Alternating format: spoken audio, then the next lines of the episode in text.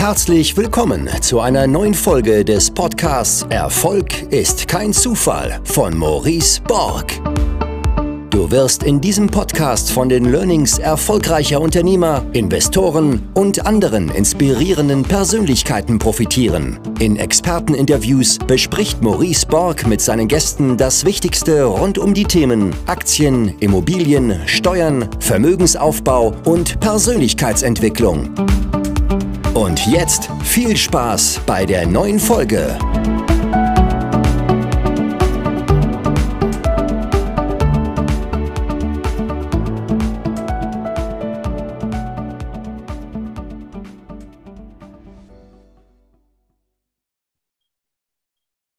Herzlich willkommen zu einer neuen Folge des Podcasts Erfolg ist kein Zufall.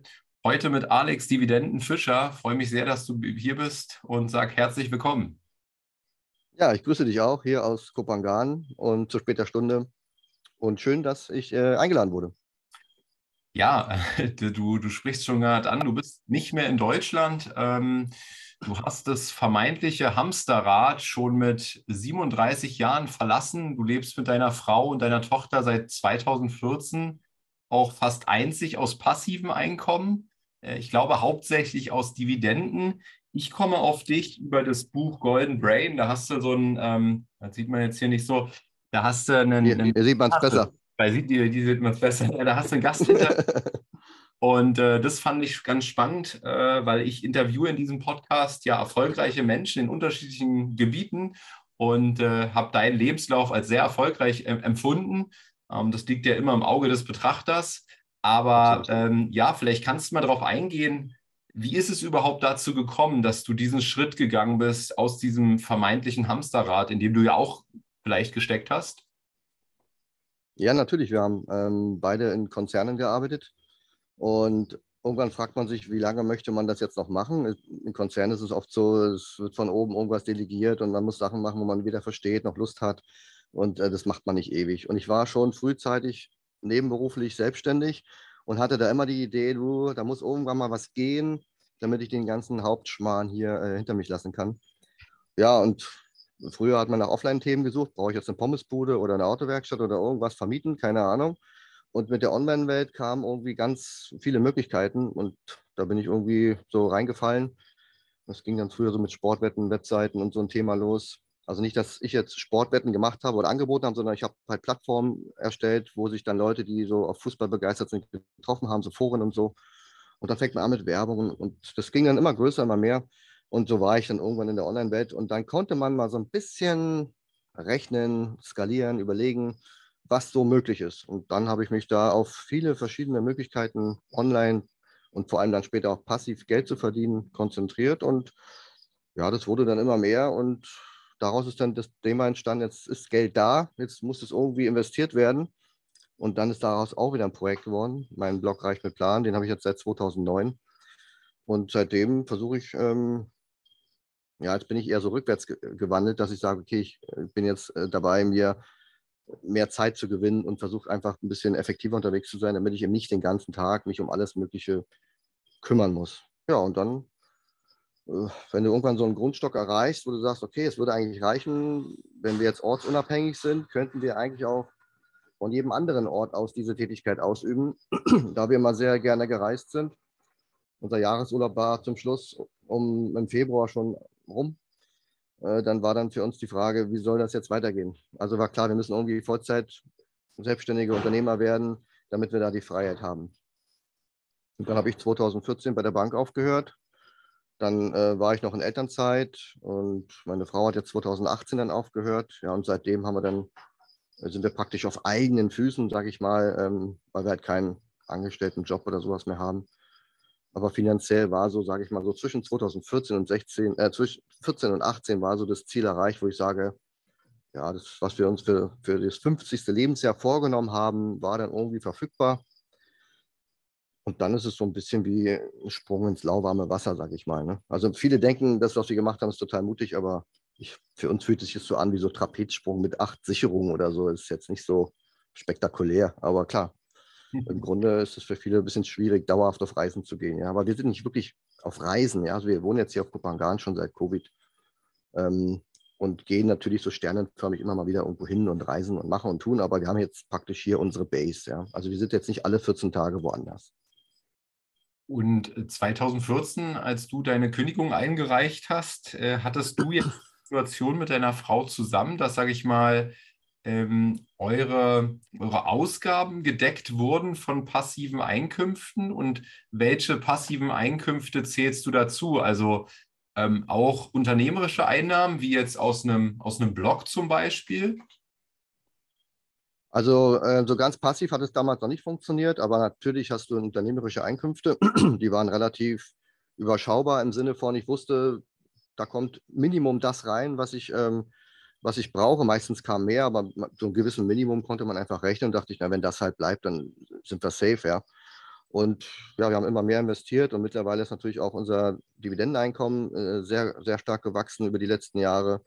Das heißt, ich habe mich in den letzten Jahren praktisch über jeden Euro, der ähm, auf der Dividendenseite dazu kam, mehr gefreut, auch wenn es natürlich in Summe jetzt nicht verhältnismäßig ist, was jetzt im Unternehmertum rumkommt. Aber ich weiß, diesem Euro, der über die Dividende reinkommt, den muss ich beim Unternehmertum nicht mehr hinterherrennen.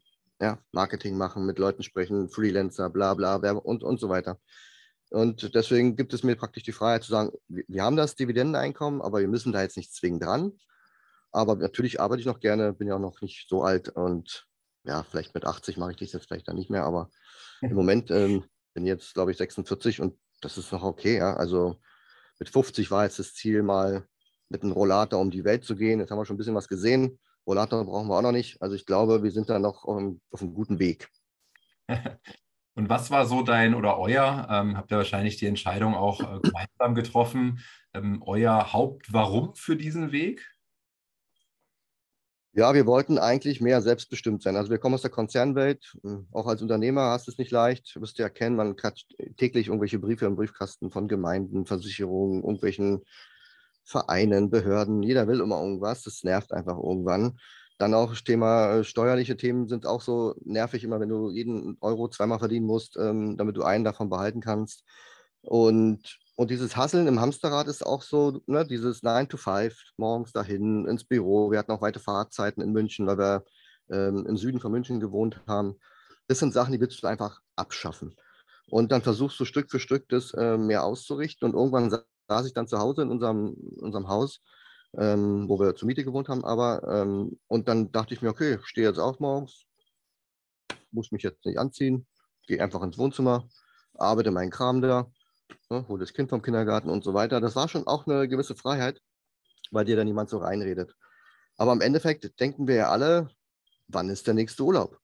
Und so war es bei uns auch. Und dann war es bei uns immer so, dass ich das Notebook mitgenommen habe. Also es war total normal. Und dann wusste ich, okay, dann können wir auch sechs Wochen oder mal drei Monate auf Bali bleiben und einfach dort unseren Alltag leben. Also heute machen wir keinen Urlaub. Ich mache jetzt auch nichts Besonderes, was andere in Deutschland machen. Nur der Hintergrund ist bei mir ein anderer, das Wetter ist ein anderes, aber wir haben einen ganz normalen Alltag. Also es ist total unspektakulär, wenn uns auch Leute so treffen. Ich gehe ja auch einkaufen, wir gehen die Wäsche waschen. Also es ist total langweilig, was wir machen. Aber wir können eben entscheiden, wollen wir jetzt aufs Main Schiff gehen, wo wir jetzt gerade waren, unsere Weihnachtsrundfahrt machen oder wollen wir jetzt nach Australien mit dem, mit dem Camper mal zwei Monate fahren? Das ist sehr, sehr flexibel für uns. Und das machen wir eigentlich auch jetzt. Jetzt nach Covid vor allem wollen wir das wieder vermehrt machen. Und äh, vermisst ihr nicht euer vermeintliches Zuhause in Anführungszeichen? Naja, also was wir vielleicht vermissen, sind natürlich so Familienangehörige, ja. Wobei man in der heutigen Zeit schon viel machen kann. Man kann Kontakt halten, wenn man das auch möchte. In vielen Familien ist es ja oft nicht so. Ähm, also es ist nicht so, dass wir uns nicht sehen. Natürlich persönlich vor Ort in Deutschland, ähm, das haben wir jetzt nicht. Aber ansonsten, was bleibt übrig? Ähm, ja, Wetter fällt weg. Ähm, ja, so landschaftlich, klar, Tegernsee und unsere Alpen, keine Frage. Muss ich aber auch nicht immer haben. Reicht mir auch alle zwei Jahre mal vier Wochen. Hatten wir jetzt auch in diesem Jahr. Ah, nee, ist schon neues Jahr. Also Happy New Year. Also im ja. letzten Jahr äh, waren wir ja in Deutschland. Und dann haben wir auch wieder eine Tournee gemacht über Österreich und Schweiz und was haben wir noch, Frankreich und so weiter. Äh, das reicht dann auch wieder. Äh, dann sind wir gesättigt. Weil hier, wo wir sind, gibt es auch ganz viel zum Sehen. Also es ist jetzt nicht so viel übrig. Die ersten Jahre waren auch so, dass wir bestimmte Lebensmittel irgendwie vermisst haben. Aber hier in Thailand gibt es auch Camembert und hier gibt es auch deutsche Bäcker. Lieben Gruß, Achim. Und alles gibt es eigentlich hier. Also man muss auf wenig verzichten, aber man muss auch kompromissbereit sein. Also ja, es ist halt auch nicht Deutsch hier. Wer Deutsch liebt und braucht, der ist, der tut sich wahrscheinlich auch schwer in der Welt da draußen. Ja, der fährt dann wahrscheinlich lieber an Gardasee, äh, macht da sein Pensionshotel, was auch immer, und geht dann nach zwei Wochen wieder nach Hause. Das ist für uns jetzt in der Tat nicht so wichtig. Also wir haben hier unser Umfeld ähm, und genießen es ja eigentlich auch. Wir sind auch extrem entschleunigt. Also wenn mal irgendwas, eine Hektik auskommt, ich sag mal mit Visa oder jetzt mit der Reise, ne, muss man nach Singapur fliegen, Koffer, bla bla, dann merkt man manchmal schon, boah, ist ja irgendwie alles so eine Hektik hier. Ja? Und früher im Alltag hatte ich das Gefühl, der Alltag pusht dich auf ein Level, das würde ich heute gar nicht mehr leisten können. Ich wäre heute, ich müsste heute meine Firma fahren. Wenn die alle um 10.30 Uhr, 11 Uhr ihren Kaffee vorne in der Pantry holen, würde ich sagen, du Leute, ich bin durch, ich gehe heim, ich schaffe nicht mehr äh, weil ich einfach diesen, diesen Stresslevel, den, den man ja aufgesetzt bekommt, ähm, einfach, den habe hab ich mir abgewöhnt. Ich weiß auch nicht, ich mag es lieber ruhig und gemütlich. Und ja, und deswegen steuern wir praktisch unseren Alltag in allen Richtungen, wo wir, wo wir möchten, ja. Ich habe in dem Buch eine Zeile mir markiert gehabt. Da sagst du, ich mag diese engen Rahmen, die unsere Gesellschaft äh, uns, uns vorgeben, einfach nicht. Ähm, was meinst du mit diesem engen Rahmen? In welchem Bezug ist das zu sehen? Naja, zurzeit oder die letzten Monate ist ja oft gerade politische Themen irgendwie schwierig, ja. Nehmen wir mal das Beispiel Covid, das ist jetzt nicht ganz so politisch, ja. Ähm, da muss man schon überlegen, in welche Richtung man sich äußern möchte, ja. Ich sag mal, die einen sind für eine Impfung, die anderen dagegen. Die einen wollen das, die anderen wollen das nicht. Und das sind so Themen, wo, wo wir auch in den letzten Jahren, auch wenn wir gar nicht in Deutschland sind, trotzdem bemerkt haben, dass man sich gut überlegen muss, zu welchen Themen man in der Öffentlichkeit was sagen möchte oder was sagen darf.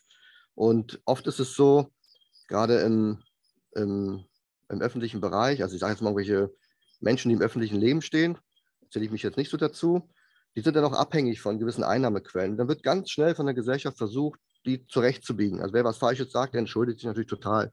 Und den siehst du dann auch erst ein Jahr nicht mehr, sondern dann taucht er irgendwann später wieder auf. Das ist mir irgendwie abgegangen in, in vielerlei Hinsicht.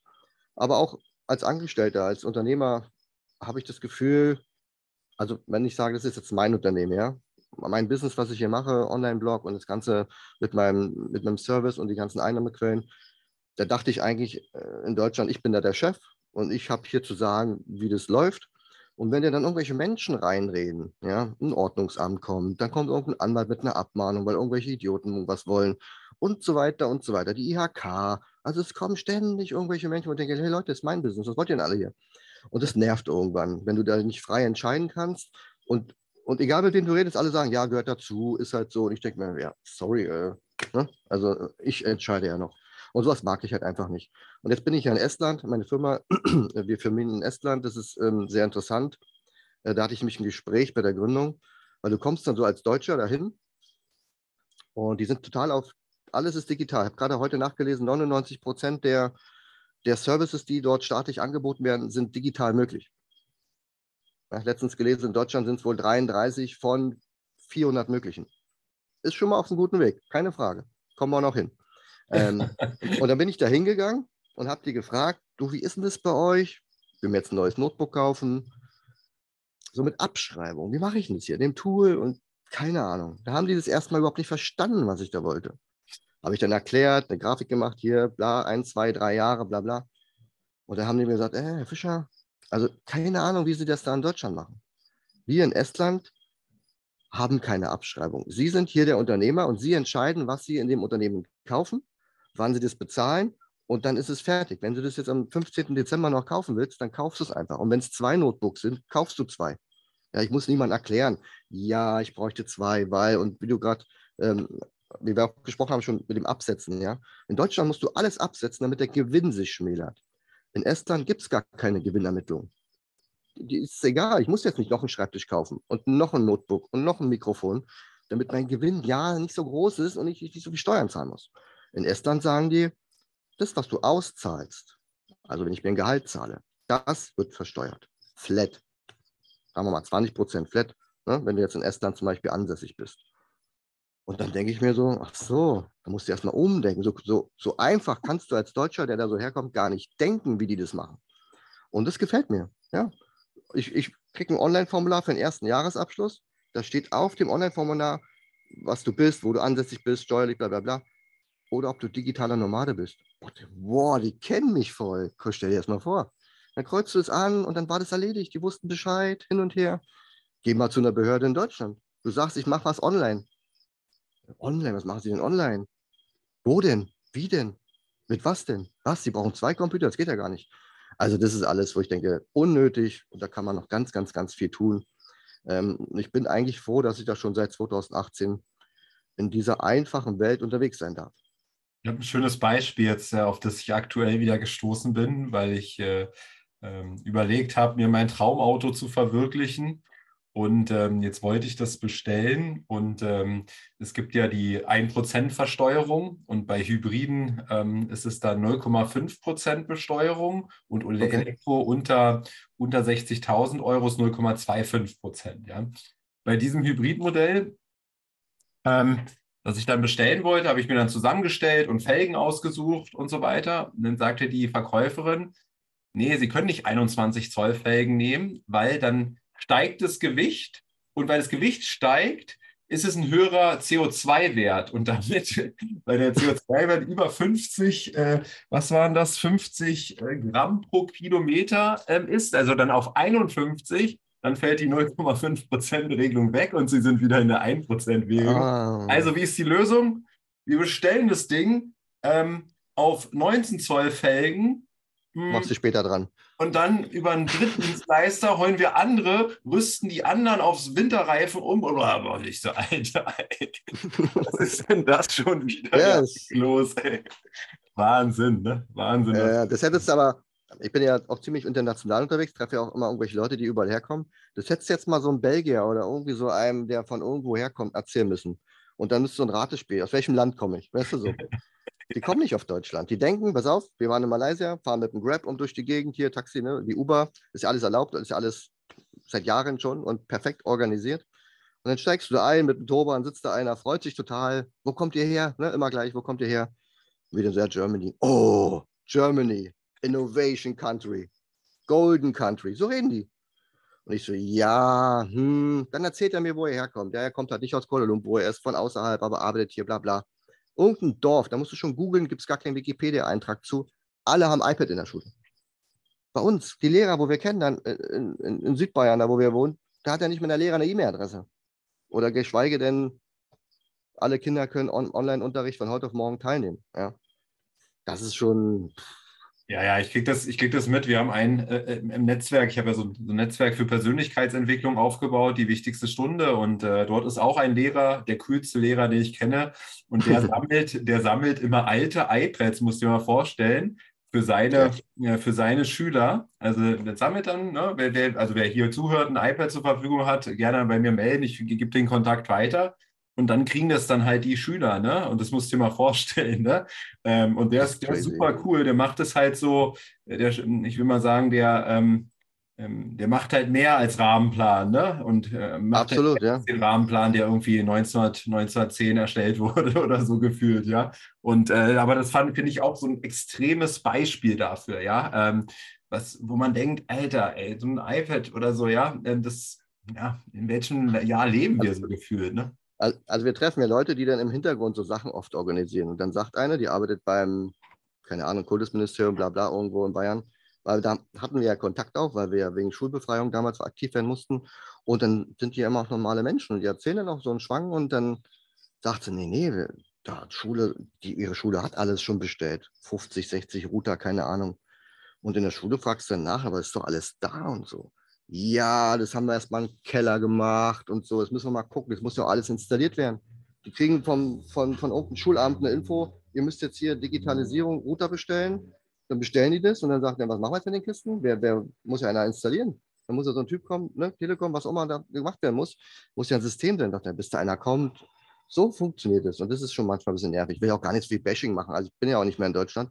Aber es sind so Themen, die, die mir trotzdem jeden Tag über den Weg laufen, durch meine Follower, durch meine Mitglieder und so weiter, die eben das auch als Anreiz nehmen, zu sagen, hey, ich muss ein gewisses Level erreichen, um dann frei entscheiden zu können. Ja? Viele wollen dann nicht immer gleich reisen gehen, ja, also oder der, als, als Auswanderer irgendwo neu Fuß fassen. Die wollen einfach nur die Freiheit haben, entscheiden zu können, ich mache aus meinem Vollzeitjob, den ich gar nicht mag, einen Teilzeitjob, dem ich dann wahrscheinlich wieder mehr abgewinnen kann und kann die andere Hälfte der Zeit mich mit Dingen beschäftigen, die mir einfach lieb sind. Bücher lesen, Sport machen, Hund, was auch immer. Und das ist so das Ziel für viele, einfach so diesen, weil du ja gerade gefragt hast, was so diese Regeln sind, wo man sich da so eingeengt fühlt, einfach in Ruhe gelassen zu werden, sage ich jetzt mal ganz plump. Ähm, von wem auch immer, von was auch immer, dass man einfach mal sein Ding macht, morgens aufsteht und entscheiden kann, was möchtest du tun. Mhm.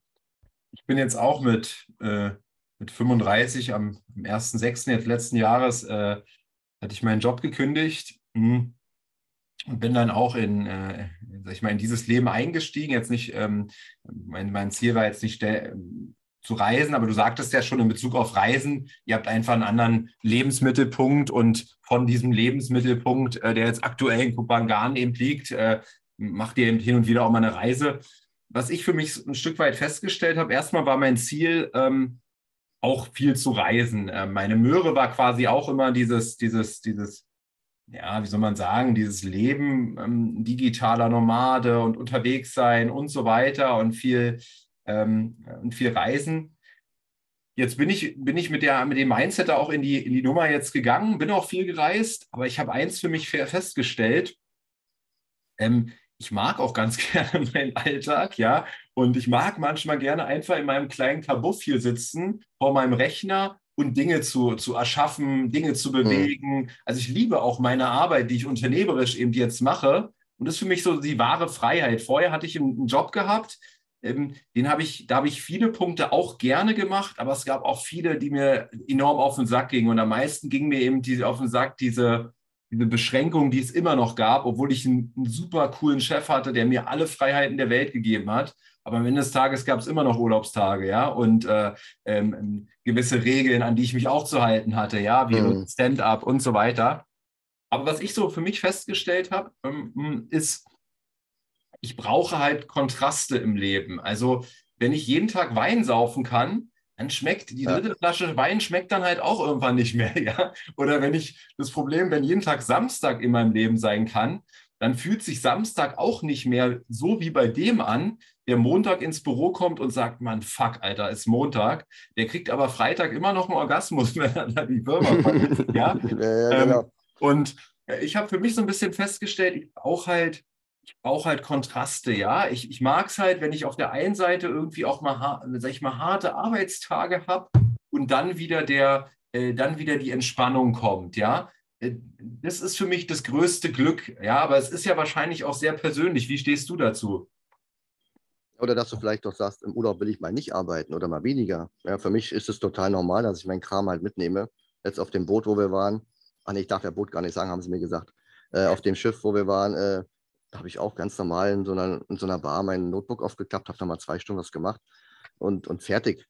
Und dann fragen sie auch, was machen Sie denn da, warum und wieso? Und da habe ich den einmal, da war es so ein bisschen nervig, der hat dann mal gefragt, während ich arbeiten will. Und habe ihn dann einfach mal irgendwann gefragt, wie viel Geld musst du am Tag verdienen, dass du dich jetzt hier hinsetzt und es akzeptierst, dass man einfach mal zwei Stunden was arbeitet? Oh, fing dann an, sagt dann irgendeine Zahl und dann habe ich gesagt, siehst du. Und deswegen sitze ich hier. Weißt? Und es ist einfach so, das ist ja für mich Hobby, es ja, macht ja Spaß. Es ist ja nicht so, dass ich hier meine Bauarbeiterkluft anziehe und bei Schnee und Eis irgendwo hin muss und irgendwas machen muss. Ich mache das ja total gerne. Mhm. Und äh, du sagst ja selber die Kontraste. Bei uns ist so, der Alltag muss stimmen. Ja, du hast ja auch deinen Alltag.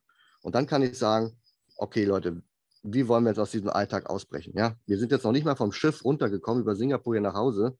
Dann reden meine Mädels schon wieder, oh, nächste Ferien, nächster Urlaub und dann wollen die jetzt nach Pattaya auf den Reiterhof und so. Gut, machen wir das, organisieren wir das, weißt du? Aber bis dahin haben wir Alltag. Das ist Montag bis Freitag haben wir Schule. Wir haben hier, keine Ahnung, muss noch Kokosnüsse kaufen. Also wir haben jetzt nicht so viel zu tun, ja, aber sie geht auch zum Sport, jetzt macht sie Muay, Boxen und, und den ganzen Kram. Also wir müssen uns auch ein bisschen organisieren. Ich habe auch Zeitverschiebung, sechs Stunden. Das heißt, ähm, jetzt sitze ich auch abends hier. Bei dir ist es ja am Nachmittag. Das ist bei mir auch ganz oft, dass ich halt oft abends ähm, Calls habe und sowas äh, mit, meinen, mit meinen Mitgliedern. Aber im Endeffekt freue ich mich, an Orte zu kommen, wo wir schon waren, Neues auszuprobieren. Also guck mal, früher war das so, du fährst in Urlaub und dann sagen sie ja, der Ausflug kostet 100 Euro oder 80 Euro. Da haben wir dann gesagt, ja, welchen machen wir denn jetzt von den fünf? Weißt du? musste man sich entscheiden. Nehmen wir jetzt da oder da oder da. Und heute ist es für mich auch eine gewisse Freiheit zu sagen, dann machen wir die fünf halt. Ne? Wenn wir das wollen, dann machen wir die. Ohne da jetzt zu sagen, oh, rechne nochmal, es ist für drei, es ist für ein, oh. Also das ist schon, und dann sind wir bei dem Punkt, ich möchte selbst entscheiden. Und da hilft mir halt auch, dass ich halt gutes Geld verdiene oder auch schon gut verdient habe und eben nicht mir da auch nochmal jedes Mal überlegen muss, hm, Singapur ist schon teuer. Ne? Also viele sagen ja, Singapur ist teuer, aber eigentlich ist ja nur das Wohnen teuer in Singapur. Der Rest ist eigentlich absolut günstig. Und wenn du das verstanden hast, ja, dann kann man auch mal einen Monat in Singapur wohnen. Ja? Ich finde es echt schön da. Ja, ja. Ja, ich, für mich ist es auch so, diese wirkliche freie Entscheidung zu haben, ähm, selbstbestimmt zu sein und das in jeder Frage. Und äh, ja, oftmals ähm, Menschen, die dann sagen, ah, ja, Geld brauche ich dafür nicht so viel und so weiter. Also ich merke es in manchen Punkten dann doch wieder. Ne? Also wir sind eins, ein, ein, ich habe immer so eine Bucketlist, die ich, auf, ähm, die ich auch verfolge in Bezug auf Reisen und ich wollte jetzt unbedingt auch mal nach New York. Ähm, und jetzt, ähm, jetzt plane ich gerade die New York-Reise mit meiner Frau, ja. Und wenn du da mal nach Hotels guckst, ist ja der Wahnsinn, ja, was da auch wie klein diese Hotelzimmer dann so im Durchschnitt sind, weil da der Quadratmeterpreis wahrscheinlich gigantisch ist. Ähm, oder, oder sei froh, wenn du ein Fenster hast. Wir hatten auch schon mal kein Fenster. Aber dafür waren wir direkt am Times Square. ja, genau. Und da, da bist du halt auch wieder an diesem Punkt. Ähm, und natürlich kannst du dann irgendwie sagen, ähm, ja, wir sind sowieso unterwegs und dir das auch irgendwie einreden, ja, wir sind sowieso viel unterwegs und ähm, ähm, ja, dann buchst du da, buchst du da irgendwie im Hinterhaus ganz unten ohne Fenster, ja. Aber für mich ist wirkliche Freiheit dann eben auch zu sagen, hey, ich bin jetzt hier in New York und ich will auch was Schönes und äh, das ist dann so wie, wie Fuck you Money sozusagen. Und dann gehst du, und dann, und dann gehst du in kein Musical, ne? Kommst dann wieder und sagst, aber dafür haben wir, weiß was ich, ein Fenster gehabt und so. Gut, Musical machen wir nächstes Mal. Also das macht dann auch wenig Sinn, ja. Ja, das finde also, ich. Also wir hatten einen auf dem Schiff, der hat mir erklärt, er war Unternehmer ähm, und hat mir erklärt, er lässt sich richtig gut gehen. Er sagt, er macht zweimal im Jahr eine große Reise, einmal mit dem Schiff und einmal fahren sie irgendwo hin. Und er sagt, er hat Suite, Butler-Service, was man alles auf dem Boot machen kann, alles all-inclusive und so weiter. Zahlen, glaube ich, pro Person, oh, weiß nicht, wie waren zu viel, 5000 Euro pro Person für die 14 Tage. Und das ist für ihn okay, das gönnt er sich mit Flug und ich mache auch jeden Ausflug, alles raus. Und er sagt, das sind diese zwei Zeitfenster im Jahr, die ich für mich habe. Und dann soll es allen gut gehen und so weiter. Und ich habe es ihm dann erklärt, ja, bei mir ist halt ein bisschen anders. Ich habe halt ein Riesenzeitfenster. Ich, ich muss mich da gar nicht so spitz limitieren, sondern ich muss halt schauen, ich versuche dann eher eine Balkonkabine zu nehmen und weiß dann aber, ich kann halt die Route halt zweimal fahren, wenn ich will. Weißt du? Mhm. Oder wir fliegen dann einfach nochmal woanders hin. Also ich muss da nicht immer zweimal im Jahr mir das absolut gönnen. Und da hat er total Verständnis für gehabt, aber er sagt, das Problem ist, er kommt aus dem, aus dem, aus dem Leben, was er da hat, was er auch mag, gar nicht raus. Ja? Also er ist Unternehmer, er müsste das Unternehmen verkaufen oder einen Geschäftsführer und so weiter einstellen. Sagt er, ist faktisch für ihn nicht machbar. Also Fachkräftemangel, was auch immer, irgendwelche Leute fehlen, die er da findet, oder dass er jemand findet, der die Firma für einen vernünftigen Preis verkauft, äh, kauft und so weiter. Aber an, an, sich hat er das schon verstanden, aber er sagt auch selber, es bleibt ihm keine andere Wahl. Und da denke ich mir, es ist ganz weit weg aus meiner Sicht aus dem Thema Selbstbestimmung, frei entscheiden, was und wie. Aber er versucht zumindest, es sich so angenehm wie möglich zu machen, auch wenn er da sehr, sehr eingeschränkt ist. Mhm. Stell dir vor, der hätte kein Geld. Ja, ja, ja. Und davon gibt es ja dann auch einige, ne? Ähm, die eben auch, ja. ähm, die eben auch so äh, reglementiert sind, äh, die eben auch äh, nicht so viel Urlaub machen können im Jahr und die können dann wenigstens nicht, nicht mal sich diese, ähm, diese, sage ich mal, vier, vier, vier, vier bis sechs Wochen oder was äh, so, so ja. schön machen. Er haut dann eben alles raus, weil er sowieso wahrscheinlich sonst wenig Zeit hat, auch Geld rauszuhauen. Ja. Versucht er damit eben maximal viel ähm, ähm, zu erreichen. Du hast noch so ein Stück weit von deinem Familienleben gesprochen. Ähm, wie sieht denn es gerade im Hinblick auch auf, ähm, das interessiert bestimmt auch viele, ähm, Thema ähm, Schulpflicht in Deutschland. Ähm, du hast dir da ein Stück weit ein anderes Leben aufgebaut. Wie sieht denn so euer übliches Familienleben aus? was, was, was ihr, so ein durchschnittlicher Tag, äh, ist auch im Buch so ein bisschen beschrieben, fand ich ganz spannend. Vielleicht kannst du dazu noch mal ein paar Worte sagen. Ähm, ich habe da was vorbereitet. Ich lese mal vor. nee. ähm, ähm, also, also eine Sache, ich weiß gar nicht genau wortwörtlich, ich habe es jetzt äh, schon länger nicht mehr gelesen. Ich wollte noch mal sagen, dem Luke übrigens, sein Buch ist echt ein gutes Buch, ist auch sehr, sehr dick. Und ich hatte ihm eigentlich damals versprochen, dass ich ihm einspreche als Audio äh, für, für, für Audible. Aber es ist echt dick und ihr hört ja meinen mein Hintergrund hier. Also ich wohne da, wo man einfach keine Hörbücher aufnehmen kann. Und deswegen hoffe ich, dass da bald jemand findet, der ihm das Buch einspricht. Ansonsten könnt ihr euch auch bei mir melden, dann vermittle ich gern weiter. Ähm, was viele unterschätzen, ähm, das wirst du vielleicht auch kennen, du hast halt deinen Alltag, deinen persönlichen Alltag, deine Frau hat ihren Alltag und dein Kind oder wenn ihr mehrere Kinder habt, je nachdem wer jetzt zuschaut, äh, jeder hat so seinen eigenen Alltag. Kindergarten, Schule, Fabrik, Büro, was auch immer. Ähm, das haben wir zwar bei uns auch, aber wir sehen uns trotzdem irgendwie den ganzen Tag. Also wir gehen jetzt nicht morgens um sieben aus dem Haus und sehen uns erst um 17 Uhr und verbringen dann so die restlichen Abendstunden miteinander und gehen dann ins Bett und gucken noch Let's Dance. Das machen wir jetzt nicht, sondern wir sehen uns praktisch den ganzen Tag. Und das ist so dieses, das kennst du vielleicht, wo man hört, so die, die Scheidungsrate steigt nach, der, nach den Sommerferien oder so. Ne? Wenn Leute das ganze Jahr auf ein Event warten, auf die Sommerferien, auf den Sommerurlaub, dann gemeinsam zum Gardasee fahren, wie sie seit 30 Jahren machen, dann in ihrem Wohnmobil da sitzen und sich dann einfach nur auf den Sack gehen, weil sie jetzt den ganzen Tag von morgens bis abends alle gemeinsam da drin hocken, dann sind sie alle froh, wenn sie wieder nach Hause gehen können. Ähm, jeder in seinen Alltag und sagt, ich gehe wieder ins Büro, meine Güte, habe ich mir meine Ruhe und so weiter. Du gehst in deine Kammer. und, und das ist das, womit, man, womit wir umgehen müssen, äh, weil wir uns eben jeden Tag sehen. Und also wir sind jetzt schon über 20 Jahre verheiratet, uns geht es da schon gut, wir haben da jetzt keine Probleme mit. Aber man sucht dann eben nach Lösungen, wie ich zum Beispiel dann eben mal mein Zeitfenster habe zum Arbeiten. Wir machen Massagen, so gesundheitliche Sachen, sowas. Äh, unsere Tochter geht ja auch mittlerweile zur Schule äh, hier, wobei das jetzt keine deutsche Schule oder vergleichbares ist, jetzt ein britisches System. Ähm, da gibt es zum Beispiel keine Zensuren. Ja? Die Kinder werden auch innerhalb der Klasse individuell gefördert. Also wenn es dann Aufgabenblätter gibt, dann weiß der Lehrer, das Kind kriegt dieses Aufgabenblatt, das Kind kriegt dieses und dieses ohne dass das eine oder das andere sich schlecht fühlen muss, weil es irgendwas noch nicht so gut kann oder wie auch immer. Und auch ohne Zensuren kann man sich manchmal gar nicht vorstellen, aber es funktioniert.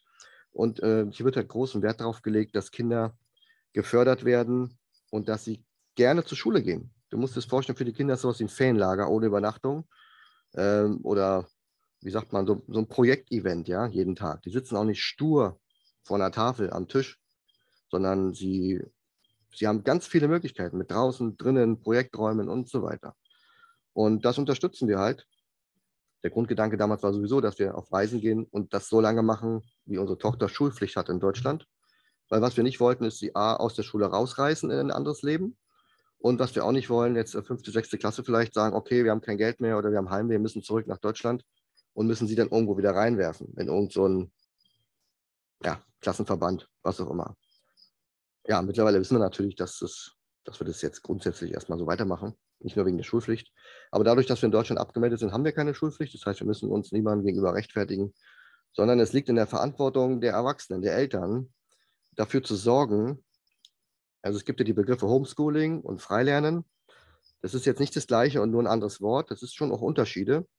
Ähm, wir überlassen es jetzt unserer Tochter nicht komplett zu sagen, willst du was lernen oder nicht? Hm, dann sagt Bescheid, sondern das war von Anfang an immer ein Fördern, ein Tun. Äh, unser Motto ist, nichts tun ist keine Lösung. Und das heißt, wo sie hier dann in die Schule ging, äh, konnte sie lesen, schreiben, rechnen, Englisch, also alles auf dem Niveau, äh, in dem Alter, wo sie damals war.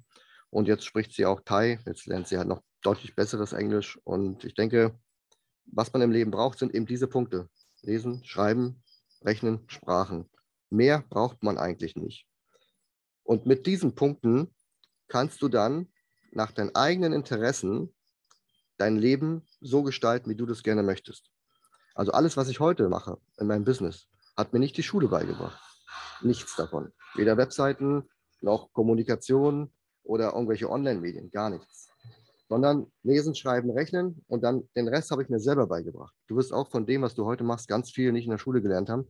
Ja, stehst da hinten auf der Bühne auf deinen Bildern, das wirst du sicherlich nicht im Theaterkurs gelernt haben. Ja, und das sind Sachen, man muss den Kindern zeigen, dass Lernen, Wissen aufbauen Spaß machen kann. Und da muss man sie unterstützen. Das heißt, du musst ein Elternteil sein, der auch Bock drauf hat. und nicht sagen, du hier, hast das iPad, lass mich mal in Ruhe und ähm, dattelt da mal ein bisschen rum. Ja, und das war unsere Aufgabe in den ersten vier Jahren, uns darum zu kümmern, ich sag mal so Grundschulniveau, damit dort eine Basis ist. Und jetzt, unsere Tochter schreit nicht wie manch andere am Montag aus Scheiße, sondern sie freut sich auf Schule, macht da ihre Projekte, ihren nachschulischen Aktivitäten, was es alles gibt. Und unsere Aufgabe ist es, da am Ball zu bleiben, bis sie irgendwann mal, was weiß ich, Tierärztin werden will. Also sie kann Abschlüsse machen, erstmal in jedem Land der Welt. Sie hat alle Möglichkeiten, ihr wird nichts verwehrt. Aber wichtig ist, dass sie weiß, wofür sie es macht. Und dann hat sie einen ganz anderen Anreiz zu sagen, du, ich will Tierärztin werden. Dann sage ich ihr, du, dann brauchst du das, das und das. Alles klar, kümmere ich mich drum. Und, und in unserer Schul Schule in Deutschland ist es einfach umgekehrt. Die, den Kindern wird praktisch die Lust am Lernen, die freuen sich auf die Schule. Endlich gibt es die Schultüte, die gehen in die Schule. Und jetzt musst du mal mit Ersttestern reden nach einem Jahr, mit den Eltern. Das werden die dir alle fast bestätigen. Danach wird den Kindern dieser, dieser Spaß, diese Freude genommen. Weil jetzt hat der, der Lehrer das Sagen. Und jetzt machen wir, wie wir das machen. Auswendig lernen, bla bla bla, alles, was da so, wie das immer gemacht wird. Und das führt dazu, dass Kinder frustriert sind und eigentlich gar keinen Bock haben zum Lernen. Und, und da geht, glaube ich, ganz viel kaputt, weil sie dann auch im Privaten nicht machen begeister mal ein Kind heute für irgendwas. Willst du nicht mal einen eigenen Blog haben oder willst du nicht mal ein Buch schreiben? Pff, Stifte in die Hand. Äh, du kannst sie gar nicht mehr begeistern. Und das finde ich extrem schade. Und das war mit ein Grund, warum wir gesagt haben, also wenn wir das verhindern können, dann hat sich ja schon gelohnt. Ja, ähm, so ein paar Punkte habe ich mich wieder gefunden. Ähm, einmal äh, zu Hause den ganzen Tag miteinander. Bei uns äh, ist es auch so. Wir haben jetzt vor 16 Monaten unseren Sohn bekommen. Äh, mit Corona, ich glaube, wann ging das los? 2019. mit Corona, kam ja schon mit Corona. 2019, da war, ähm, äh, da fing es an, dass ich ähm, nur noch im Homeoffice bin quasi, ähm, was mhm. vorher ähm, komplett anders war. Also Thema, Thema, ähm, jeder hat so seinen Alltag auch. Ne? Ähm, vorher war ich im Büro, sie hatte ihren Job, war bei ihr, ihr im Büro. Und dann kam durch Corona eben diese Homeoffice-Thematik. Auf einmal waren wir beide nur zu Hause sozusagen und mussten unseren Alltag hier irgendwie ganz neu, neu finden. Ähm, mhm. Dann kam unser Sohn, Sohn, dazu und dann habe ich eben auch gekündigt. Und jetzt sind wir auch in so einer ähm, Situation, wo wir ähm, uns den ganzen Tag sehen ähm, sicherlich äh, noch nicht so routiniert, äh, routiniert sind wie ihr jetzt da in eurem Leben. Aber bei uns äh, findet sich das eben gerade. Ne? Wie wollen wir, wie wollen wir unser, unser Leben, unser, unseren Alltag auch gestalten, mhm. wo eben auf der einen Seite auch jeder so seine Projekte hat, aber auf der anderen Seite fahren wir eben einen, einen sehr gemein, gemeinsamen Weg, ne? Äh, indem wir eben jeden Tag nicht so irgendwie, äh, wie du sagst, irgendwie abends mal zwei Stunden vor dem Fernseher miteinander verbringen, sondern den ganzen Tag. Und ich, ich baue eben auch Routine auf, wo ich eben sehr äh, regelmäßig mein, mit meinem Sohn Zeit verbringen will und nicht nur irgendwie morgens und abends mal kurz oder so. Ähm, aber ja, ist noch alles ähm, äh, noch nicht so routiniert, würde ich sagen. ja. ja, bei uns funktioniert das auch nicht alles. Aber ich sag mal, wenn du, du kennst ja Pareto-Prinzip, wenn du in vielen Dingen deines Lebens äh, 80 Prozent geschafft hast, dann musst du dir nicht für die letzten 20 noch ein Bein ausreißen. Ja? Wenn ihr sagt, äh, von Montag bis Freitag kriegt das ganz gut hin, dann ist es doch in Ordnung. Also es wird nie perfekt passen. Also. Ja, ja, schön. Meine Frau zum Beispiel, ich, ich war ja von 2014 bis 2018 praktisch allein zu Hause, habe mich um Kind gekümmert und so weiter und um meine Arbeit. Ähm, ich habe das schon genossen. Kind abgeben, 9 Uhr, die war dann spielen. Manchmal hat sie gesagt, Papa, kann ich halt blau machen? Da habe ich ja schon mal erzählt, aber bis zur Schule, in der Schule können wir immer blau machen. Ne? Äh, das war dann immer noch okay. Meine Frau hat, hat mal gesagt, auch in irgendeinem Interview, dass sie über viele Jahre gar nicht wusste, wie der Supermarkt von innen aussieht. Weil die ist halt, die musste sich um nichts kümmern. Die kam nach Hause, war das Essen fertig. Ich war einkaufen, bla. Also die hat die ist gar nicht auf die Idee gekommen. Ich fahre mal zum Supermarkt, die hat einfach auf den Zettel geschrieben am Kühlschrank, du bring mir mal Bananen mit oder was auch immer, habe ich das gemacht. Die konnte sich ganz auf ihren, auf die restliche Zeit, wo sie noch in ihrem Job war, konzentrieren. Ne? Autobahn hin, zurück und dann war der Abend. Ne? Und das fand ich schon spannend, weil bei mir war das so, ich hatte halt auch viel telefoniert in meinem Job und wo ich dann fertig war, dachte ich mir, also ich mache jetzt alles, aber ich mache jetzt nicht telefonieren. Ja? Und dann hat es bei mir, glaube ich, anderthalb Jahre gebraucht. Ich habe immer gesagt, meine Frau, du, da hat irgendeiner angerufen, ruf den mal zurück oder hier oder Versicherung, mach das mal. Ich, boah, ich nehme doch kein Telefonhörer in die Hand. War wie so eine Phobie. Aber nach anderthalb Jahren dachte ich mir, ach komm, da rufe ich selber an. Das hat echt lange gedauert. Also das, das, merkt man so gar nicht. Und so hat bestimmt jeder so seine Macke.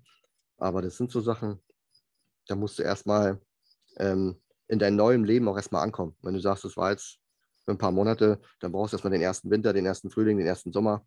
Und dann ist ja auch so bei den Kindern, die werden ja von dem einen Level gehen ja ins nächste Level. Jetzt sagst du dir, oh, hoffentlich ist die Phase vorbei.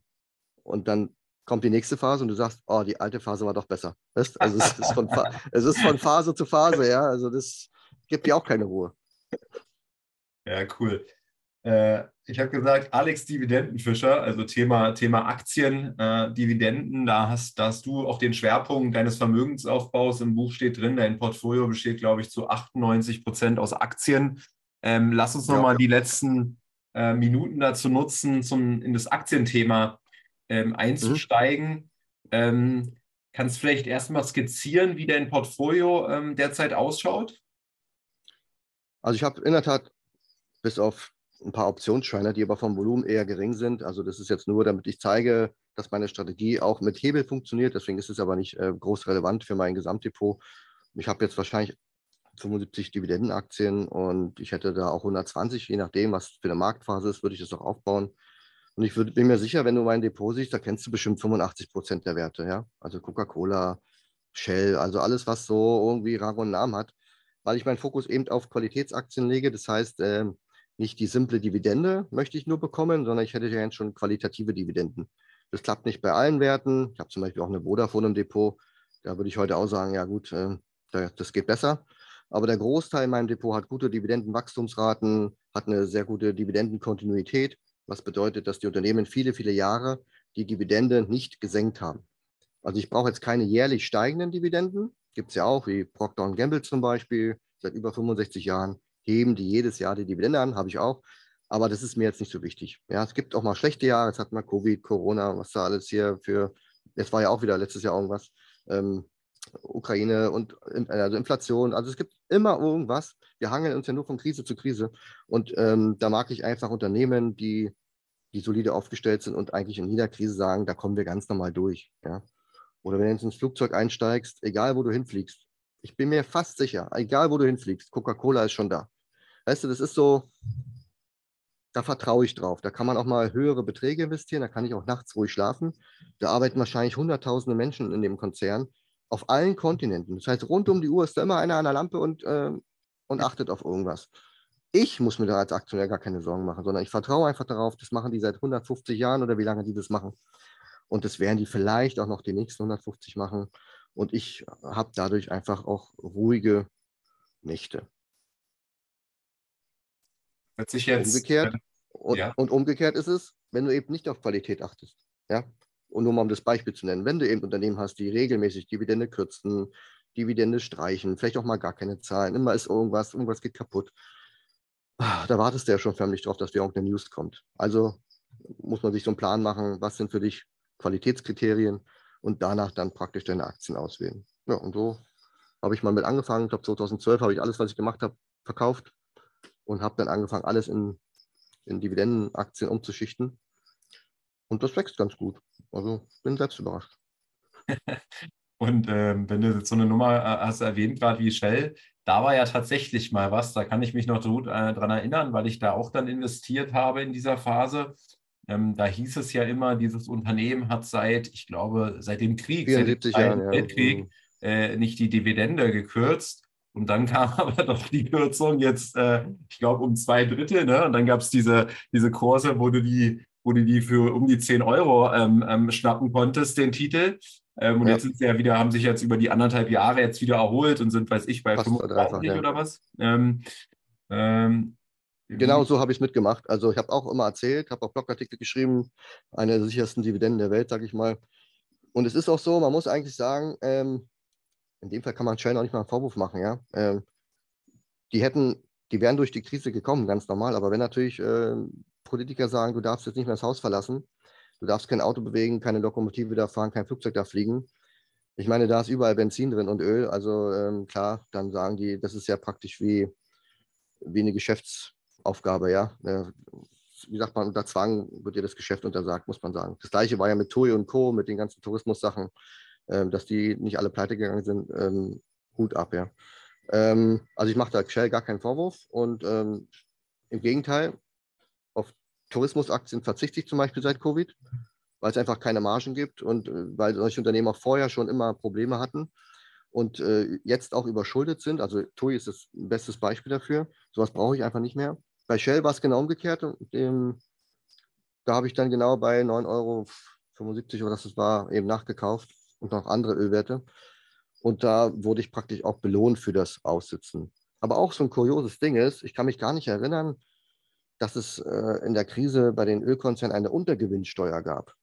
Ja, also eine Übergewinnsteuer wird jetzt natürlich erhoben, aber eine Untergewinnsteuer, wo man ihnen den Saft abgedreht hat, wo Öl nichts mehr wert war, wo die Unternehmen Milliardenverluste gemacht haben, nö, das schaffen die schon, muss man nicht unterstützen. Und das ist so manchmal so Sachen, wo ich denke, was soll das, ja? Also wo, mit welcher Berechtigung geht man, geht man so vor, ja? Und das ist was, wo ich sage, boah, deswegen freue ich mich auch, dass Exxon jetzt geklagt hat und dass auch Shell gesagt hat, ähm, die Leute müssen verstehen, wenn sie eine Übergewinnsteuer haben wollen, können sie die haben, aber es führt nicht dazu, dass die Preise sinken, sondern dass die Preise steigen, weil eben kein Angebot nachkommt, weil die Unternehmen einfach die Investitionen zurückfahren. Und wenn Unternehmen, lass es fünf Stück sein, 20 Milliarden, 100 Milliarden nicht mehr neue natürlich äh, fossile Energiequellen vielleicht oder auch in andere investieren, dann ist es nicht so wie in den letzten Jahrzehnten, dass wir nach vier Jahren so, äh, ne, so einen Kreislauf haben, wo dann das Angebot steigt und dann auch der Preis wieder sinkt, weil einfach genug wieder da ist. Ne? Dann haben wir die Amerikaner angefangen, die Ölsande rauszuholen und so weiter. Das führt einfach zum Überangebot und lässt Preise sinken. Und das Überangebot, da werden wir jetzt sicherlich länger darauf warten müssen, weil es einfach nicht kommt. Weil die Unternehmen dann sagen, dann zahle ich lieber eine Sonderdividende. Oder jetzt wie, wie Exxon mit einem riesen Aktienrückkaufprogramm im Wert von 50 Milliarden. Und diese 50 Milliarden Aktienrückkaufprogramm sind größer, als sie überhaupt investieren. Das muss man sich mal auf der Zunge zergehen lassen. Also sie geben es lieber mir oder den Aktionären, als dass sie irgendwo nochmal ein Loch bohren und nach Öl suchen oder von mir aus 50.000 Windräder bauen, weil sie sagen, ähm, ja, Steuern müssen wir auch noch zahlen. Ne? Also da fehlt dann der Investitionswille. Und das beendet diesen Kreislauf, den wir jetzt zum Beispiel haben oder in, in der Vergangenheit immer hatten, dass eben Angebot und Nachfrage auf dem Niveau bleiben, wo wir jetzt sind. Und das ist auch so ein bisschen die Krux, ähm, gerade für die Wirtschaft, vielleicht auch für die deutsche, europäische Wirtschaft, ähm, die mit einem deutlich höheren Kostenfaktor äh, arbeiten müssen als zum Beispiel amerikanische Unternehmen. Wie hast du dir in dem, in dem ganzen Aktienthemenbereich dein Know-how angeeignet? Ja, ich habe halt viel gelesen. Ähm, am Anfang waren es noch Bücher. Ich finde Bücher manchmal so ein bisschen, geht wahrscheinlich auch für meine eigenen Bücher. Man versucht natürlich immer Einleitung, Ausleitung. Also du machst es immer ganz gut in deinen Stories, habe ich jetzt gesehen. Ähm, so die, also für mich ist es schon zu viel mit dem ganzen Markieren, diese ähm, Äh, ich würde es noch für mich persönlich noch weiter reduzieren. Auch dieses Blinklist finde ich ganz interessant, ohne jetzt Werbung machen zu wollen, die das wirklich komprimieren auf die Essenz eines Buches zum Beispiel. Ähm, aber ich lese halt viel Wirtschaftsnachrichten, Meldungen. Also ich lese bestimmt pro Woche ein Buch, aber nicht in Form eines Buches, sondern in Form äh, von Texten äh, von überall. Und mittlerweile lese ich auch gar nicht, sondern ich, ich scanne das meist nur. Also ich bin irgendwie, wie sagt man, Speedreading oder so, Jetzt nicht der allerbeste, aber das macht echt Sinn, weil ich weiß nicht, so viel Zeug geschrieben wird und wenn alle nur Einleitung, Ausleitung, Herleitung, Fazit, dann kann man das sich zunutze machen und einfach so einen Text einfach mal scannen dann weißt du gleich, okay, da war jetzt nichts drin oder da war jetzt eine Sache drin und dann hat sich schon gelohnt, ja. Ja, und so habe ich mir das aufgebaut über die Jahre. Und das, was ich heute mache, habe ich versucht zu automatisieren, weil ich habe das früher analog gemacht. Ne? Nebenher meinem Job hatte ich so 30 Aktien, die ich immer beobachtet hatte.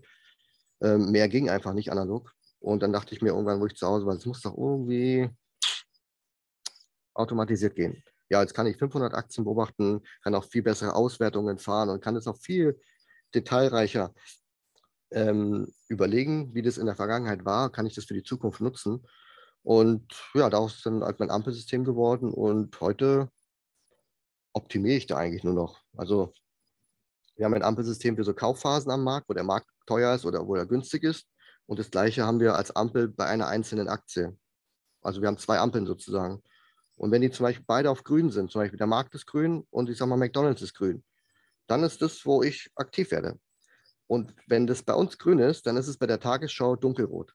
Also die Tagesschau sagt, boah, alles kaputt, nie wieder Börse, Milliarden verbrannt, also wirklich Crash und ohne Ende. Dann ist es bei uns grün.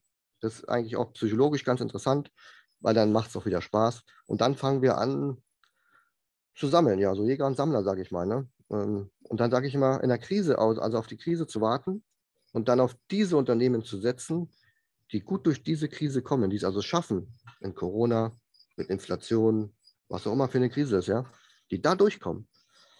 Also ich denke mal, das sind schon gute Unternehmen, ja. Solche Pampers müsst ihr auch noch ein paar haben für euer Kind. ähm, da, da, da muss mir erstmal einer erklären, dass das in Corona keiner mehr braucht oder in irgendeiner anderen Krise. Ja? Wenn die Leute trinken Coca-Cola und sagen, das ist das Ende der Welt, das ist jetzt das Ende der Welt, datteln da durch Telegram, essen noch einen schönen Nestle-Schokoriegel und sagen sich, das ist jetzt das Ende, das, das wird nie wieder so sein wie früher. Oh, das Kind braucht eine Windel, Moment kurz, weißt du? Und dann denke ich mir, ja, ja, genau, genau, das ist das Ende der Welt jetzt. Ja? Und ja, guck mal, wie viele Krisen gab es in der Vergangenheit? Hunderte. Und ich glaube, wenn wir mal gucken, wir haben sie, glaube ich, alle überstanden, oder? ja. Und ich denke mal, das ist so das für mich das Wichtigste, wenn jetzt da jetzt was Aktuelles läuft hier oder nächstes Jahr wieder was Neues kommt. Ich bin mir sicher, dass wir darüber hinweggehen werden. Sagt die Ampel derzeit, äh, was den Markt angeht bei dir?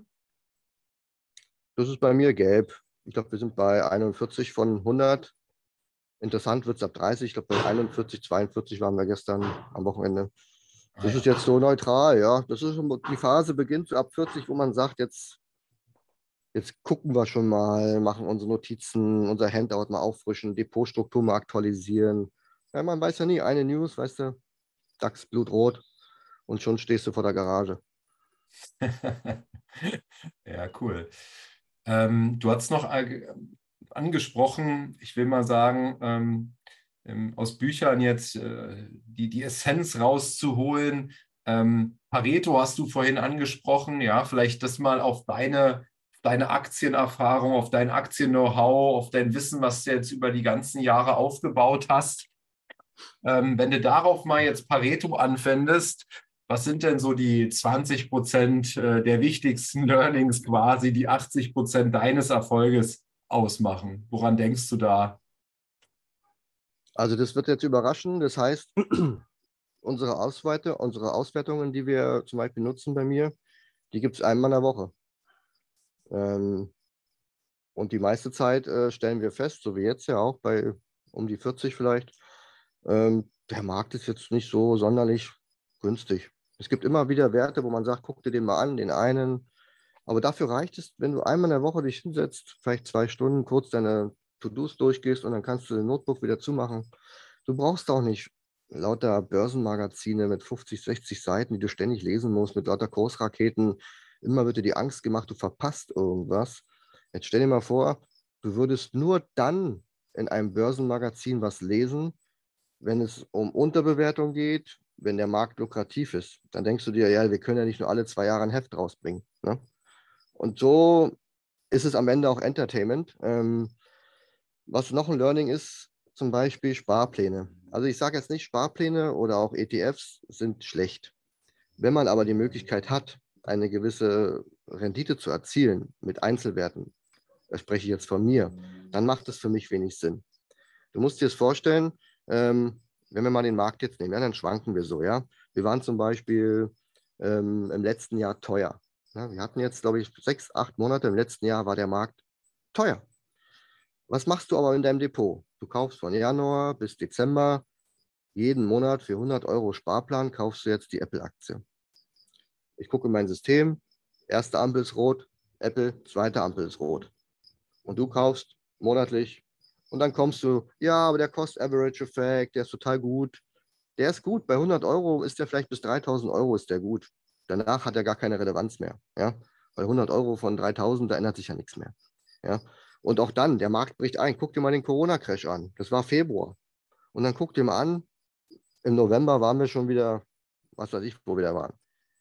Das heißt, du hast von so einem langen Anlegerleben, von sagen wir mal drei Jahren als Beispiel, wenn wir mal so einen größeren Zeitraum vor und nach Corona nehmen, hast du in fünf Monaten im Abwärtsstuhl, in diesem V, günstig Anteile gekauft. Aber die anderen 36 Monate hast du Anteile zu neutral oder überdurchschnittlich teuren Kursen gekauft. Das heißt, Sparpläne führen praktisch dazu, dass eine Bank regelmäßig Bewegungen hat, Gebühren kassieren kann und so weiter. Würde ich als Anleger, wäre das vielleicht eher Rendite schädigend. Da habe ich zum Beispiel mal ein Beispiel gemacht über Procter Gamble, über die ganzen Jahre mal gerechnet. Ich habe jetzt nicht genau die Zahl im Kopf, aber man konnte die Überrendite sehen. Wenn du nur darauf wartest, ich glaube, ich habe die nur dreimal gekauft in diesen 20 Jahren. Nur dreimal. In der Zeit habe ich dann andere Aktien gekauft, aber auf Procter Gamble habe ich drei Jahre lang, oder nicht drei Jahre lang, in den 20 Jahren, glaube ich, nur dreimal die Chance gesehen, dass man die jetzt günstig kauft. Und habe damit eine Überrendite demjenigen äh, gegenüber erzielt, der die jeden Monat in Krisen, in guten Zeiten und so weiter gekauft hat. Also das ist so ein Punkt, Sparpläne könnte man sich mal überdenken, zumindest wenn man mit, mit dem Thema Überbewertung und Unterbewertung überhaupt was anfangen kann. Ja, der dritte Punkt sind halt ETFs. Bei mir ist es so, also ETFs ist jetzt so ein, sagen ein Warenkorb, ja. Jetzt gucke ich bei mir in mein Depot und sage, okay, ich kaufe nur Aktien, die günstig sind. Gucke ich in ETF, dann liegt da auch wieder Apple drin und keine Ahnung, welche Aktien, die jetzt vielleicht bei mir im System teuer sind. Und dann sage ich, ja, der ETF muss die ja kaufen. Der bildet ja irgendeinen Index ab oder irgendwas. Der hat ja gar nicht die Wahl zu sagen, ähm, ich achte nur auf bestimmte Qualitätskriterien. Der muss zum Beispiel die 30 DAX-Konzerne haben. Ja? Und dann denke ich mir, na, ich würde von den 30 DAX-Konzernen vielleicht nur vier kaufen. Der Rest ist mir jetzt nicht so geheuer. Und so hast du immer, immer den ganzen Einkaufswagen. Stell dir jetzt mal einen Supermarkt vor. Fremde Menschen legen ihren Kram in deinen Einkaufswagen. Du würdest ausflippen. Weißt du? Und an der Börse ist das aber normal. Ja? Genauso wie du in den Supermarkt gehst und dann steht dann dran, die Dose Mais kostet jetzt auch mal drei Euro. Aber heute gibt es ein Angebot, du kriegst zwei Dosen zum Preis von einer. Dann nehmen alle Leute diese Dosen Mais, weil sie im Angebot sind und kaufen sich ganz viel. Und wenn dann stehen würde, du musst jetzt für eine Dose Mais so viel bezahlen wie für drei, ich bin mir sicher, dass alle von uns, die jetzt zuschauen, sagen, du, Mais können wir auch nächsten Monat noch kaufen. Müssen wir jetzt nicht kaufen. Und das Komische ist, an der Börse agiert man da genau umgekehrt. Eine Aktie ist im Steigen, ist teuer, viele können es wahrscheinlich auch nicht wirklich erkennen, an, an welchen Faktoren auch immer, aber es wirkt wie es ist alles rosarot. Keine Probleme am Himmel, alles ist super. Was soll da passieren? iPhone hat doch eh jeder in der Hand, ne? um jetzt mal bei Apple zu bleiben. Da kann sich gar keiner vorstellen, dass so eine Apple-Aktie mal 30 Prozent nach unten geht und dann ist die immer noch nicht günstig, ja? weil sie eben extrem überbewertet ist. Und solche Aktien kaufe ich dann einfach nicht. Aber andere agieren anders als im Supermarkt und sagen, gerade jetzt kaufe ich und dann gleich zweimal. Ja?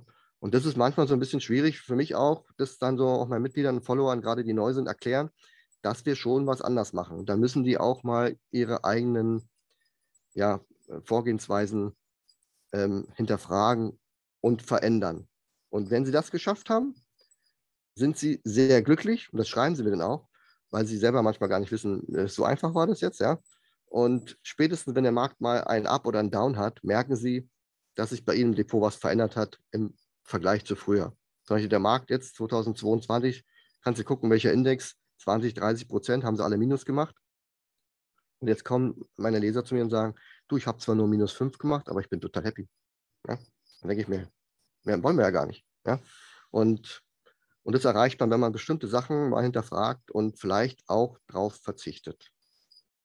Hast du gesagt, du hast quasi zwei Ampeln, Markt und Unternehmen. Ähm, ich habe mal den Satz gelesen, äh, dass es in, in jeder Marktphase äh, günstige Aktien sozusagen gibt. Also du kannst in jeder Marktphase auch, ja. kaufen. Ähm, das, das würdest du nicht tun. Ähm, das kommt ein bisschen drauf an. Das liegt daran, dass bestimmte Branchen immer vorteilhaft oder benachteiligt werden. Ja, Beispiel Corona, Pharmabranche oder zum Beispiel Disney Streaming war ja irgendwie ne, logisch zur Krise. Alle sitzen zu Hause, alle brauchen Impfstoffe. Das lief dann gut. Aber TUI war Öl, so war halt nicht so. Also es gibt also auch in einer Phase, wo ich sage, der Markt liegt am Boden, alle müssen zu Hause sitzen, keiner weiß, was passiert weltweite Krise. Aber es gibt trotzdem noch Gewinner. Und deswegen muss man differenzieren und sagen, ja, der Markt allgemein ist teuer.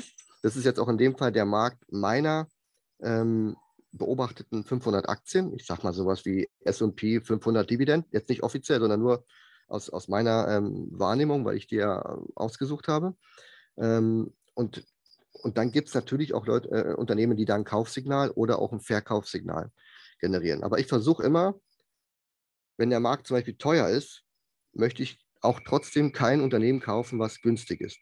Weil ich gehe davon aus, du musst es wie ein Gummiband vorstellen hier, wenn wir oben sind, dann zieht das Band und wenn dann der Markt zurückkommt, also zurück zur Neutralität, dann werden eben auch die Werte nochmal in Mitleidenschaft gezogen werden. Es kann natürlich sein, ein Unternehmen, was extrem teuer war, verliert dann 40 Prozent und eins, was eigentlich schon günstig war, weil es ganz eigene Probleme hat, vielleicht nur noch 15 Prozent. Ja?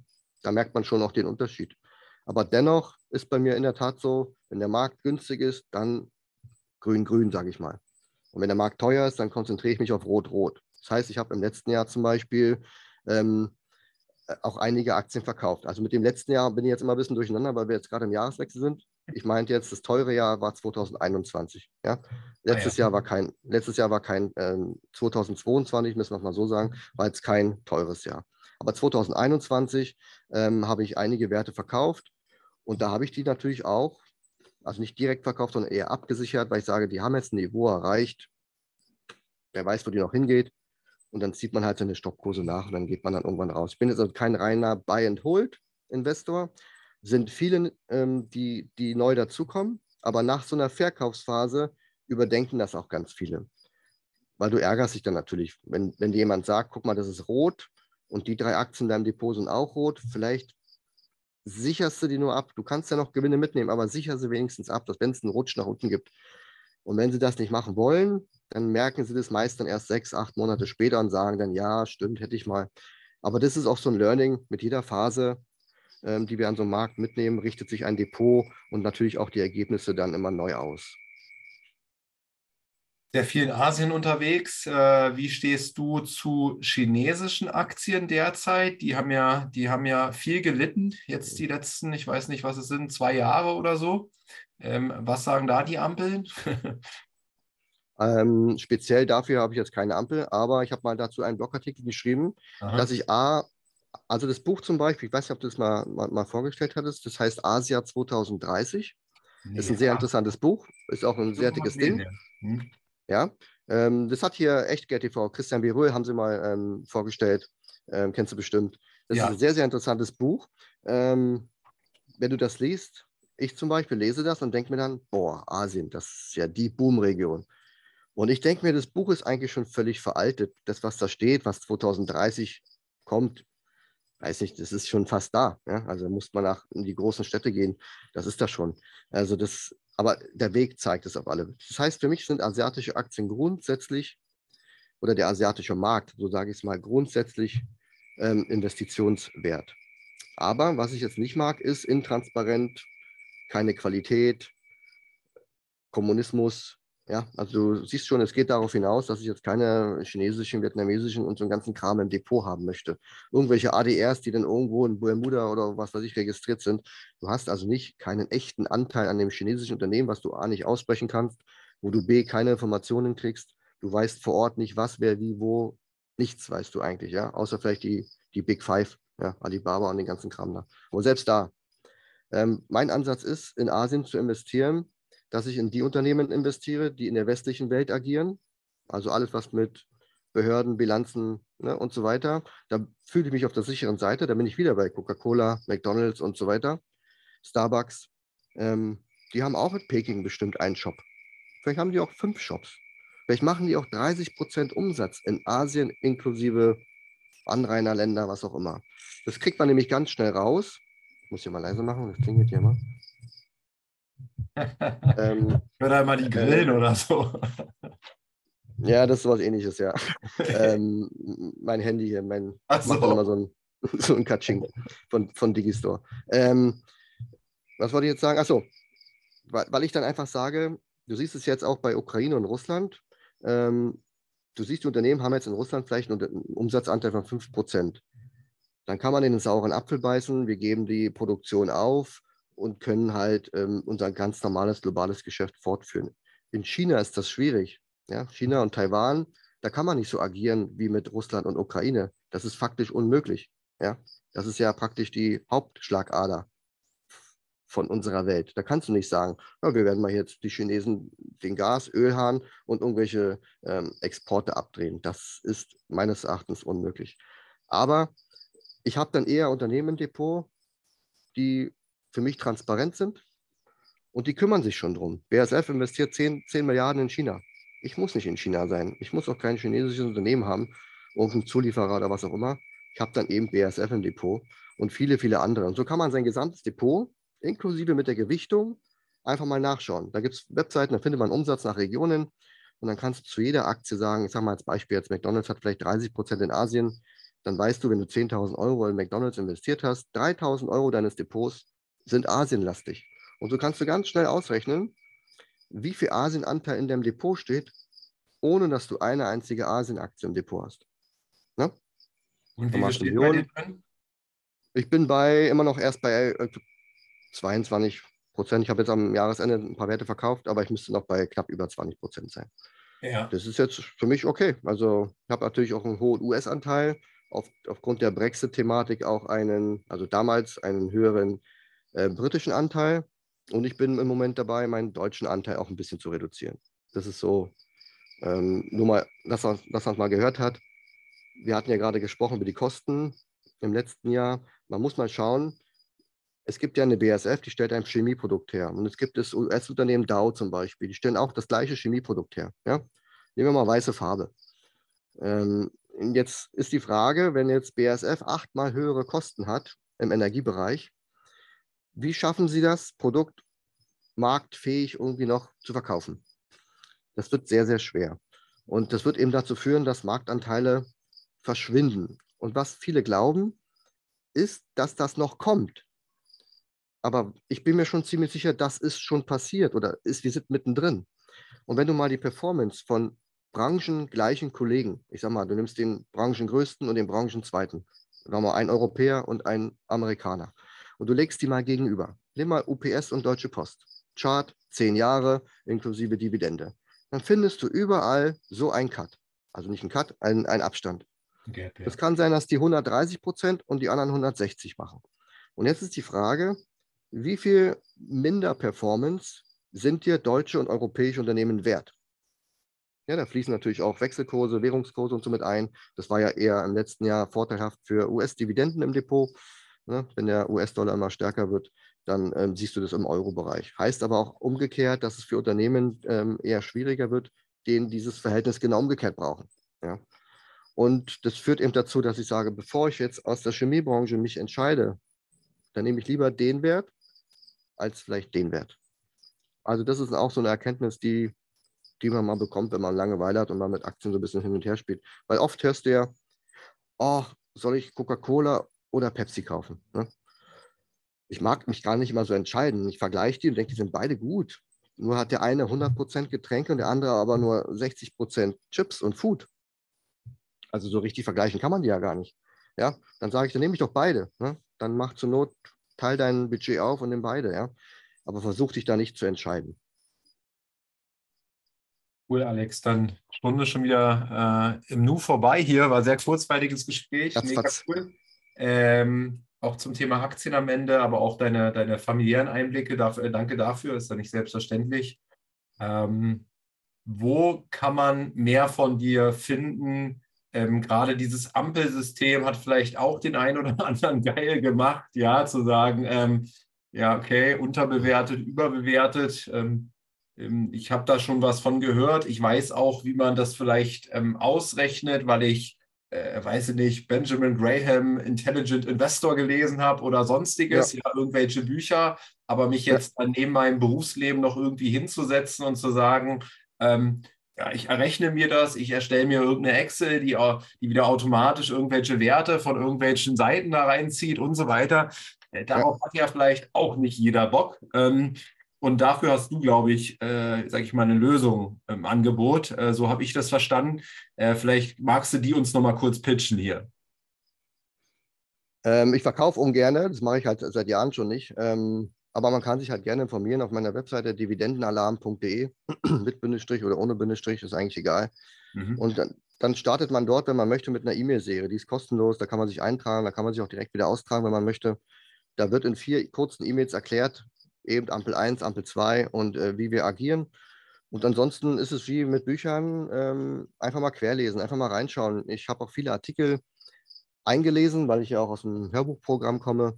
Äh, man kann sich die auch anhören im Auto, mein Podcast, ähm, Dividendenalarm-Podcast. Da habe ich einfach viele Artikel vorgelesen. Da muss man sich die nicht selber durchlesen. Und da erkläre ich halt in vielen Artikeln eben diese Switch-Sparpläne und, und also so Kleinigkeiten, die man so feststellt. Und viele sehen sich dann oft wieder und sagen, ja, eigentlich mag ich genau sowas. Ja, also wenig Zeit investieren, aber trotzdem auf den Punkt wissen, wann und wie. Und das gibt dann, dann auch ähm, Ruhe. Was bei mir nicht gibt, sind blinkende Kurse oder irgendwelche Tools, ne, die dann alle so leuchten und man muss jeden Tag nachschauen. Das ist schon ein bisschen langweilig bei uns.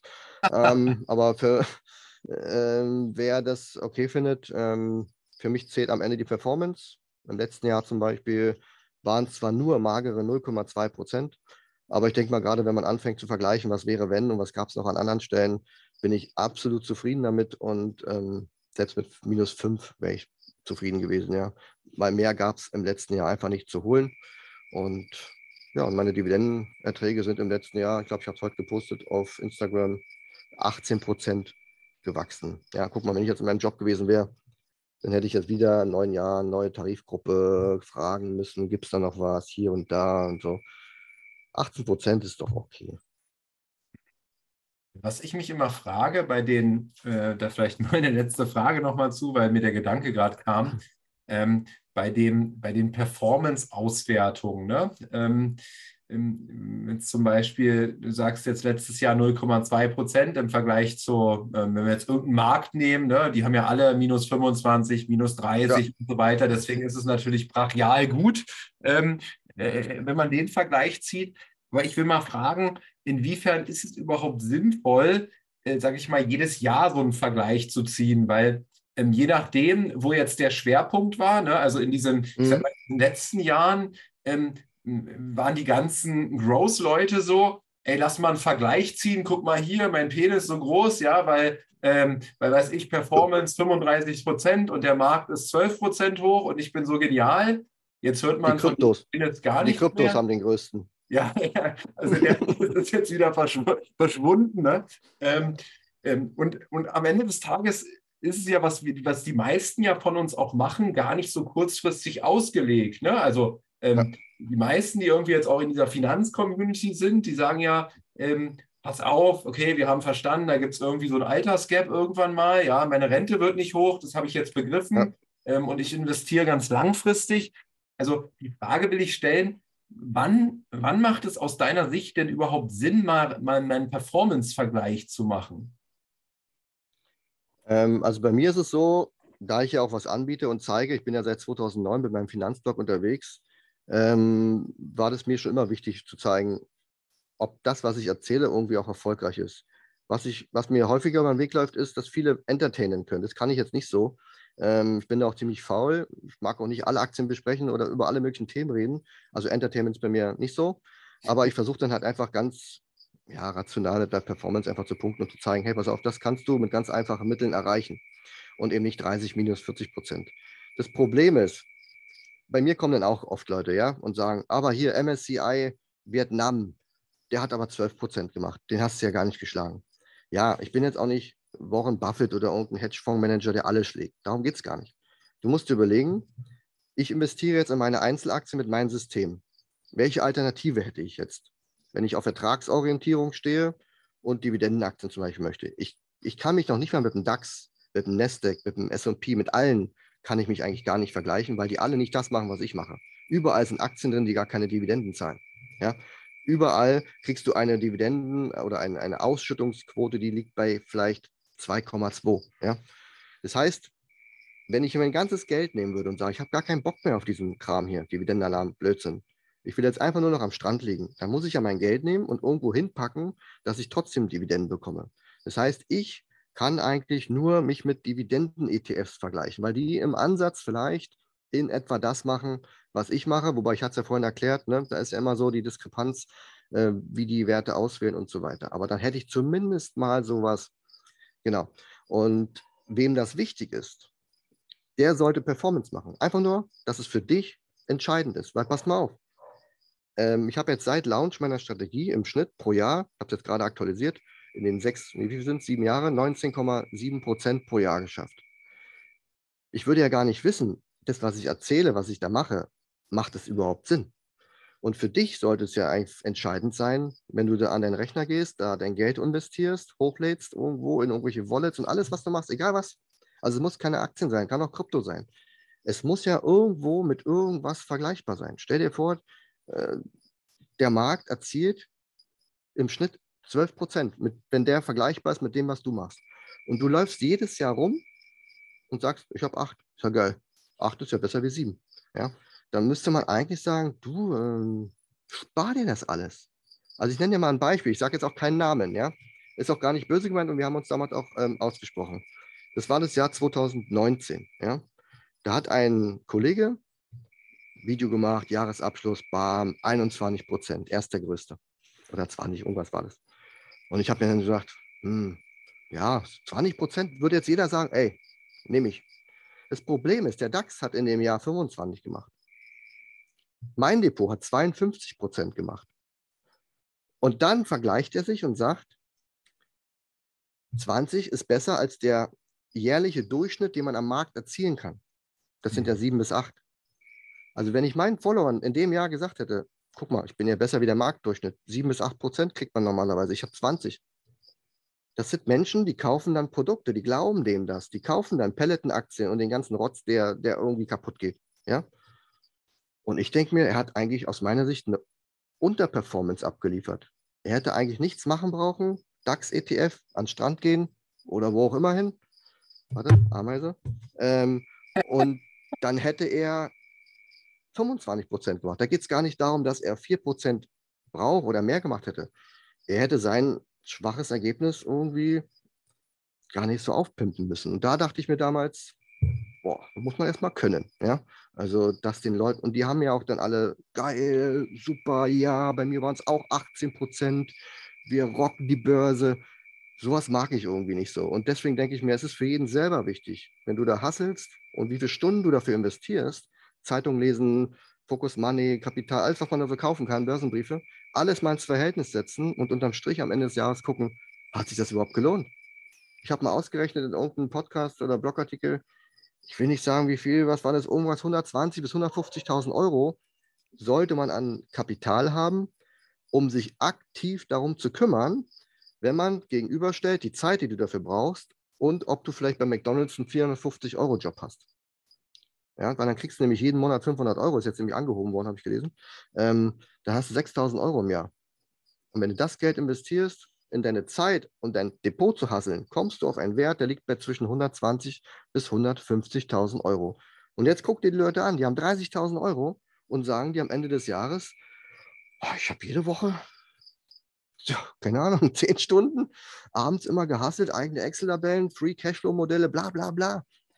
Und das ist, denke ich, nicht so der richtige Ansatz. Dann, dann sollte man wirklich mit ETFs arbeiten, mit einfachen Lösungen, um Zeit zu sparen und dann vielleicht sich darum zu kümmern, Geld zu verdienen. Ja? Also wirklich Geld in Cash reinzuholen. Gibt es ja auch tausend Möglichkeiten.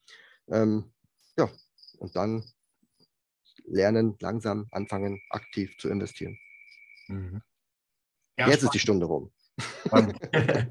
ja, genau, machen, machen wir hier einen Cut. Ähm, danke, danke für deine Zeit. Bei dir ist ja auch schon spät. Ich glaube, du kriegst noch Besuch. ja, der ist schon da. Da, da, danke, dass du dir die Zeit genommen hast und ähm, ja, Grüße, Grüße nach Thailand.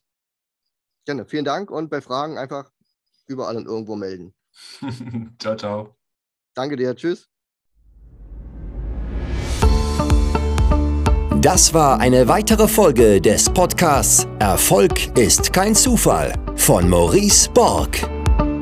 Bitte nimm dir eine Minute und unterstütze uns mit einer Bewertung. Folge Maurice Borg bei Instagram und profitiere von seinen täglichen Buchausschnitten aus den besten Büchern unserer Zeit. Sein Profilname ist mb-maurice-borg.